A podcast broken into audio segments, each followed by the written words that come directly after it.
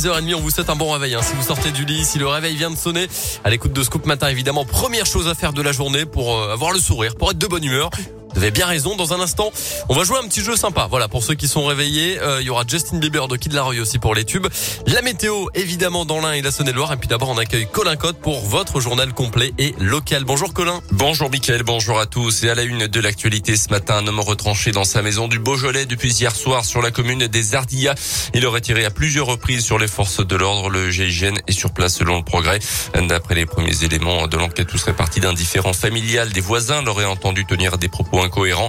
L'homme aurait erré dans le secteur avant de rentrer seul chez lui hier soir et donc d'ouvrir le feu depuis sa maison sans faire de blessés.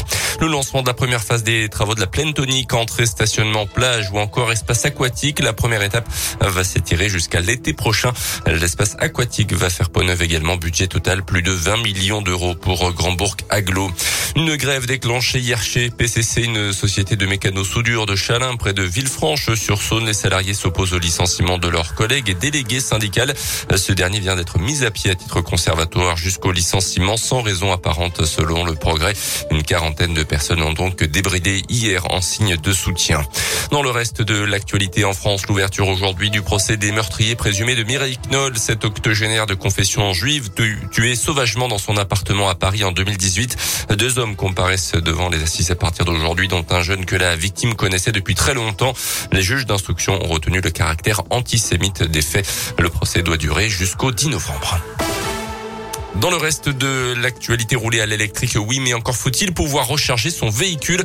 En France, au mois d'août dernier, plus de 16% des véhicules neufs achetés étaient électriques, un record et un chiffre en augmentation de 60% par rapport à août 2020, selon l'association Aver qui soutient la mobilité électrique.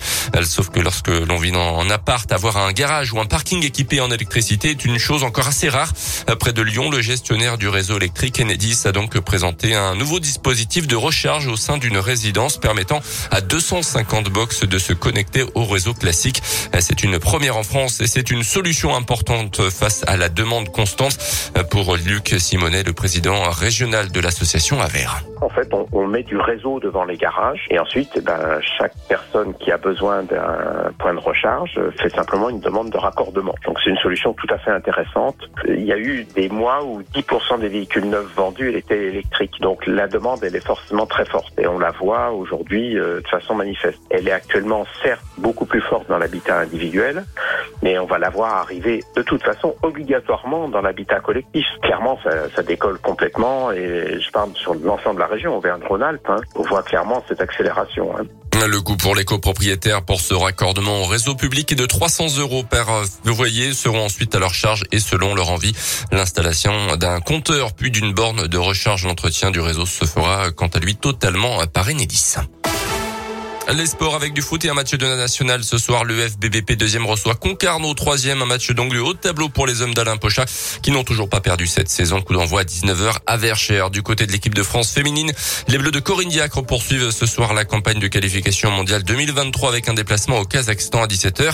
À noter que Didier Deschamps dévoilera la semaine prochaine la liste des Bleus pour les matchs contre le Kazakhstan justement et contre la Finlande également.